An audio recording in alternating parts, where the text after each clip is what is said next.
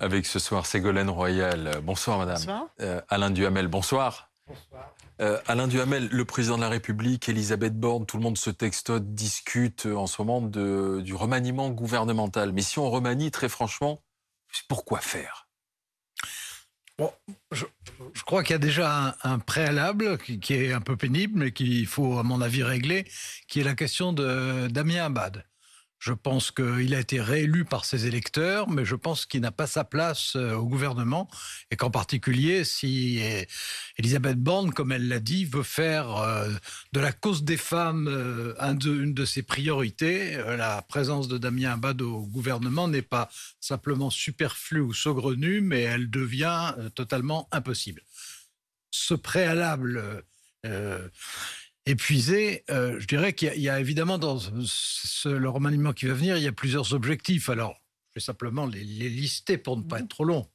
Euh, le premier, c'est qu'il faut donner des signes d'ouverture. On voit très bien dans notre sondage que c'est ce que les Français attendent.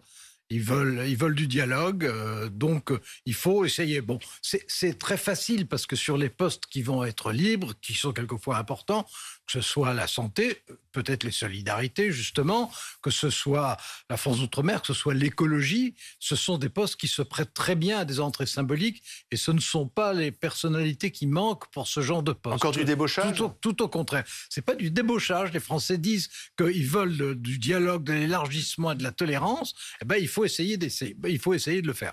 Bon, la deuxième chose, c'est qu'il faut aller donner un signal pour aller vite, parce qu'on a quand même l'impression qu'on est dans un faux plat depuis deux mois, c'est trop. Alors il y a des mesures qui sont préparées, mais encore faut-il les endosser. Puis la troisième chose, c'est qu'à l'occasion du discours de politique générale, ben, il faut qu'il y ait un discours de la méthode qui, pour le coup, soit vraiment...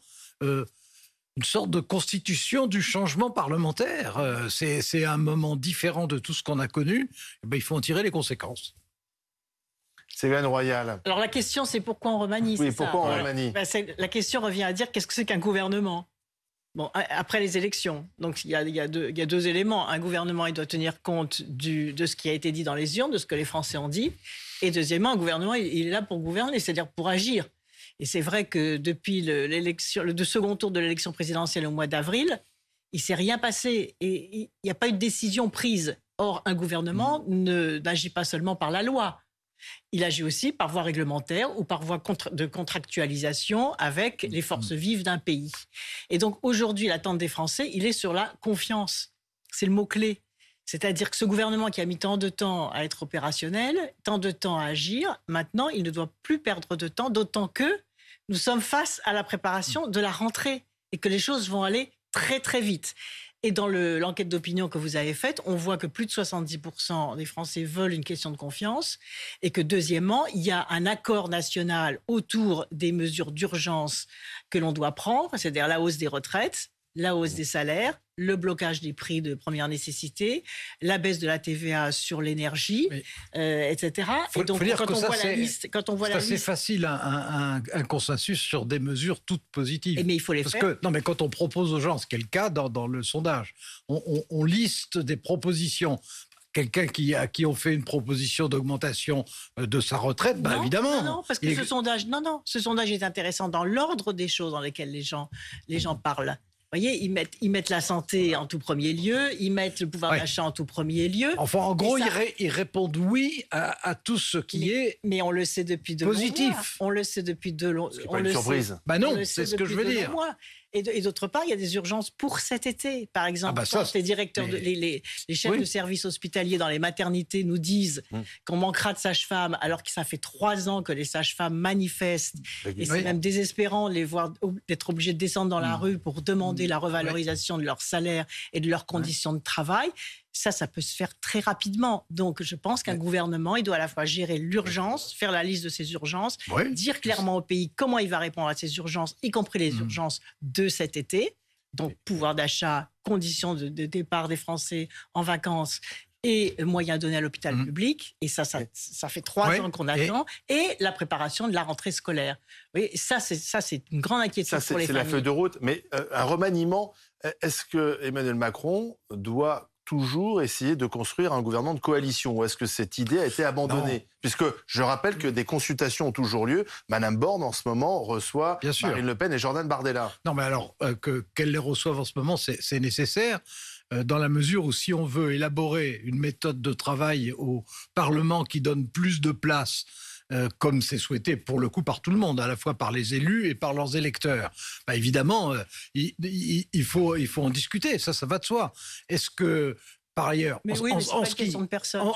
c'est une question mais, J'ai pas dit que c'était une question de personne. Oui, non, mais je veux dire l'élargissement, c'est pas. non, non, non, non, non, non, non, c'est pas ça. C'est il faut des symboles enfin des symboles qui correspondent à des réalités. Il ne faut pas que ce soit artificiel, évidemment. Il faut des, des personnalités qui incarnent non seulement une ouverture, mais sur une question précise. C'est-à-dire, sur l'écologie, euh, il y a un certain nombre de gens qui existent, qui sont connus pour être compétents, etc. Et si par exemple, s'il nommait Yannick Jadot, vous pensez que bah. euh, ça veut dire que la NUPES pourrait plus facilement euh, voter des non, mesures je ne pense pas ça. Ça prouverait simplement qu'on on prend au sérieux des problèmes qui méritent d'être pris au sérieux. Passé, ça, de nommer des eh ben oui. Avec Nicolas Hulot, par exemple. Euh, bah oui, ça a donné sa ça, c'est Nicolas, Nicolas Hulot, je ne défends pas l'expérience. J'aurais du mal. Non, mais ce que je veux dire, ce que je veux dire, c'est que euh, alors que on sort d'une euh, période pendant laquelle les Français se sont fracturés et opposés, et pendant lesquelles ils ont rejeté les différentes candidatures qui leur étaient proposées. D'une certaine manière, ils ont rejeté en premier Mélenchon, rejeté. que ça se règle attendez ce que je vais finir ce que je vais dire. Euh, ils ont, ils, ont euh, rejeté euh, Jean-Luc Mélenchon, puis rejeté Marine Le Pen, et aux législatives, rejeté mm. Emmanuel Macron. Bon, aujourd'hui, ce qui demande, en tout cas ça ressort très clairement dans ce sondage, c'est l'inverse. C'est-à-dire qu'après une, période de fracture, une période de rassemblement, une période de discussion, etc. Mais si ce sont des symboles, les symboles ça compte dans la vie politique. et, de, même, vous n'êtes pas d'accord. Écoutez, de même, la, de même la, question. Ne se fait plus par des symboles. La politique, elle se fait par des actions opérationnelles. Les gens, ça leur Il faut les deux. Qui est quoi s'il y a un accord entre la personne nommée et la volonté politique de faire quelque chose, ça, ça va. Écoutez, la, phrase, je pense, la plus importante politique qui a été prononcée au, cours de ces 48 dernières heures, c'est celle d'Emmanuel Macron, je vais vous surprendre, quand il a dit euh, il y a eu des profiteurs de la crise et des profiteurs de la guerre. Personne n'a commenté cette phrase. Moi, je pense que cette phrase est très importante. Donc, il faut agir sur ces attend, Et qu'on attend, à partir d'une phrase comme celle-ci, que le gouvernement dise OK, ceux qui ont profité, c'est qui? C'est les distributeurs mmh. d'énergie, c'est les, distributeurs de produits alimentaires qui ont anticipé des inflations, même si l'inflation mmh. n'est pas là, ils anticipent en disant les prix vont augmenter, donc on, mmh. augmente les prix avant l'heure. Ça, c'est des profiteurs de la guerre. Euh, les super profits des compagnies pétrolières. Donc, et immédiatement, qu'est-ce qu'on a entendu? Des ministres qui ont dit Ah ben non, il faut surtout pas taxer les compagnies pétrolières, c'est pas adapté. Avant même qu'il y ait eu un débat au Parlement. Moi, ce que je propose, c'est qu'à partir de cette phrase très juste, très sensée, très politique du président de la République, qui va d'ailleurs à l'encontre euh, de l'idéologie dominante, le gouvernement dise on se saisit de cette phrase et on met en place un certain nombre de décisions et en particulier, c'est vrai, la taxation des plus, depuis. Ne serait-ce que par exemple pour financer l'hôpital. D'autant plus. est-ce qu'on ne va pas prendre l'argent euh, inadmissible Total paye des impôts en France. Oui, non, ça mais peut aider à ça, c'est que Total, Total s'est enrichi comme toutes les compagnies pétrolières parce que les marges n'ont pas été bloquées, donc ils se sont enrichis en dormant. Jean, et donc reviens... cet argent-là, il serait bien mieux investi. J'en reviens dans l'hôpital et dans l'école. Voyez, donc j'en reviens à ce que je, j'en reviens à ce que je disais. Euh, les super profits, ça fait justement partie des sujets sur lesquels, venant des groupes parlementaires d'opposition, il y a eu des demandes. Mhm. Donc, si par hypothèse, euh, Emmanuel Macron, ce qui serait cohérent avec ces paroles que j'avais également relevées. C'est pour ça que je dis si que par hypothèse, il se fait si par hypothèse il allait là-dessus, eh ben à ce moment-là, ça donnerait le sentiment que quelque chose a changé mais vous avez dans les méthodes. Que immédiatement le ministre des Finances a dit non mais il n'est pas question. Enfin, à ma connaissance, il n'est pas question de à, ma avant même qu'il y ait des arbitrages présidentiels. À ma connaissance, c'est plutôt au bout du compte Emmanuel Macron qui donne des instructions au ministre des Finances que l'inverse. Alors, oui, mais en l'occurrence, là, euh, c'est pas clair. Donc, et puis, euh, euh, puisque vous évoquez le sondage, vous l'avez dit tout à l'heure brièvement, Ségolène Royal, 71% des Français, selon ce sondage là mmh. pour BFM TV, souhaite qu'Elisabeth Borne se soumette à un vote de confiance. Oui. Mm. oui. Est-ce qu'il faut rappeler ce que c'est le vote de confiance Alors, le vote de confiance, bon, je n'entre pas dans le détail constitutionnel, si vous voulez. Hein, non, euh, sans rentrer dans le détail. Faire voter par mais c'est en réalité sur la déclaration de politique générale du Premier ministre qui vient d'être nommé, ou de la Première ministre qui vient d'être nommée, à ce moment-là, de demander un vote. Et si le vote euh, est positif, eh bien, euh, son autorité, surtout sa légitimité, est, évidemment accentuée, surtout dans les circonstances actuelles. Donc elle n'a pas de majorité absolue. Non, mais comme ça, là, si, elle, obtient la confiance, elle a une majorité, non pas durable, c'est pas un ralliement des groupes d'opposition, mais euh, évidemment, ça renforce sa légitimité et son autorité. Et les Français souhaiteraient qu'elle. oui, les Français le souhaiteraient. et accessoirement, et très accessoirement, moi aussi. Le concept de. Royal, oui. est-ce que vous souhaitez qu'elle demande la confiance Français Les Français le, mot même de confiance, c'est vraiment le mot adapté à la situation actuelle, puisque tout est parti dans tous les sens. Euh, les Français comprennent plus très bien ce qui se passe, ils ont voté, et donc maintenant ils ont besoin d'avoir confiance dans un gouvernement qui va régler les problèmes qu'on a évoqués à l'instant.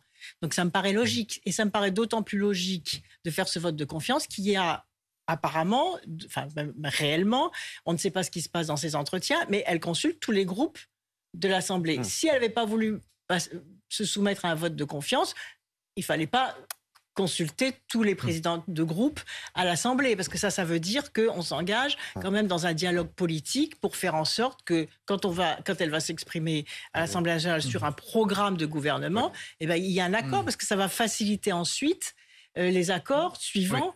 au moment de la mise en place des, initiatives qu'elle va annoncer dans son discours de politique générale. Donc il y a une cohérence à le faire, en tout cas. Avant de, continuer euh, de discuter avec vous, je voulais vous montrer une, image.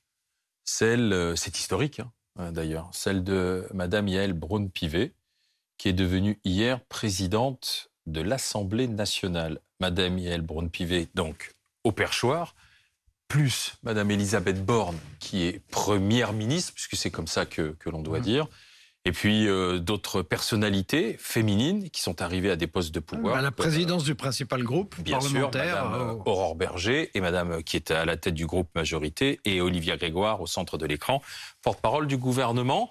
Euh, girl Power, le pouvoir aux femmes, Madame Royal? Oui, c'est une avancée, c'est évident. Hein. Ça veut dire que le plafond de verre commence euh, quand même à, reculer. Mais je vais vous dire deux choses. Euh, la première, c'est que euh, la parité sera vraiment atteinte lorsqu'une femme qui arrive en responsabilité, on ne dise plus bah, c'est une femme on dise voilà ce qu'elle a fait, etc. Mm. Quand on ne commentera plus le genre de celui Mais simplement sa compétence ou son parcours. Juste qui elle est. Vous voyez Donc ça veut dire qu'il y a encore des choses à, conquérir. Et, la, la, seconde observation, c'est qu'on a eu en même mm. temps la photo du G7. Il n'y a que mm. des hommes. Euh, la photo des chefs d'État et de gouvernement de, des 27 de l'Union européenne. Ah, il y a des femmes. Il n'y a que des. Non, sur le G7, non. Les... Non, non, mais euh, sur l'Union européenne. Deux ou trois, deux ou non, non, non, non, deux ou trois chefs ah, C'est vrai que le G7 est encore très, très masculin. Oui. Le G7. Oui, l'Union européenne est en avance sur le G7. Même l'Union européenne, c'est d'ailleurs depuis le départ d'Angela Merkel, il n'y a plus que des hommes.